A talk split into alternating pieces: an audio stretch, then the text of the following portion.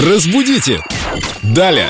С нами Виктория Полякова. Ура, ура! Приветствуем нашего культуролога, знатока русского языка. Вика, что ты принесла сегодня? Привет, Вика. Приветствую, друзья мои. Да, я сегодня вам принесла предел. Предел и предел.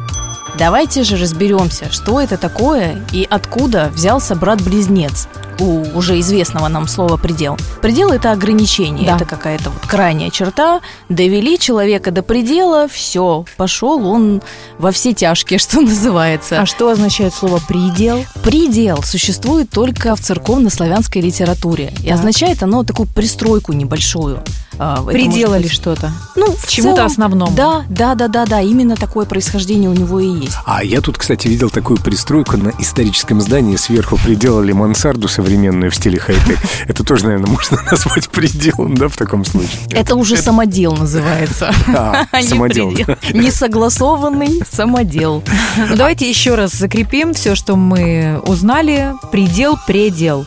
Предел, да, это ограничение границы чего-либо. Предел – это в церковно-славянской литературе пристройка небольшая. Спасибо, Вика. А теперь давайте приделаем к нашей программе какую-нибудь песню. Разбудите! Далее!